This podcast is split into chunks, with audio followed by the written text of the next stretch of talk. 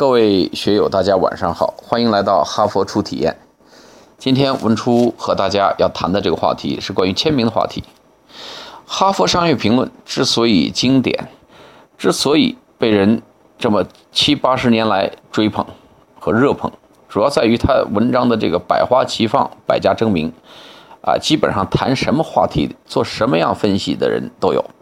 这不，有这么一群人啊，做了一个很有意思的分析，就是把企业老总的签字的大小和企业的业绩做了一个线性回归啊统计学分析。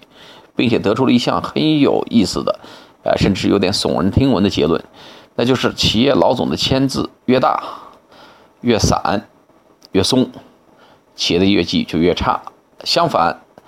当我们这个企业的老板签字越小、越袖珍、越紧凑啊，小而美的签字，往往意味着公司的业绩越好。那么这些呃调查人员呢？分析人员他们采取的这采用的这个数据样本，主要是看企业在十到十五年这么一个中期，呃，业绩的回报，也就是中期 ROI（Return on Investment） 投资回报率来进行这么一个呃评估和计算的。那么这些分析人员呢，具体就看了一下这个我们熟悉的默多克，曾经的中国女婿默多克的签字，发现这个老人家的签字啊。这个是是又大又松又散又张扬，字里行间呢透出折射出老人的这个呃刚愎自用啊，这个呃自我欣赏啊自恋自大自狂等等等等。那么由此呢，以以此为契机呢，进一步分析了为什么业绩和签字大小成反比这么一个奇怪的现象。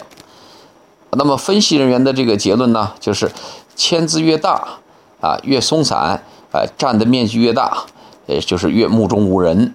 越刚愎自用，越孤芳自赏，越自恋。相反，签字小而紧凑的这些 CEO 所表现出来的个人性格特点是谨慎的，啊，是内敛的，啊，是呃民主的，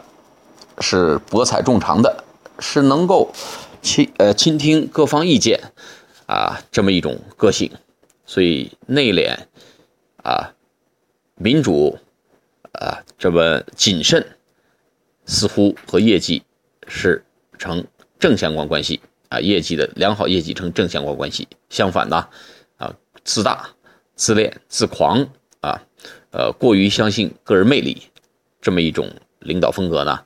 从中长期来看呢，是有损于企业的呃业绩的。那么对我们来讲呢？这个意义在于，我们通常认为的领导力风格，似乎是张扬、跋扈啊，极其刚愎自用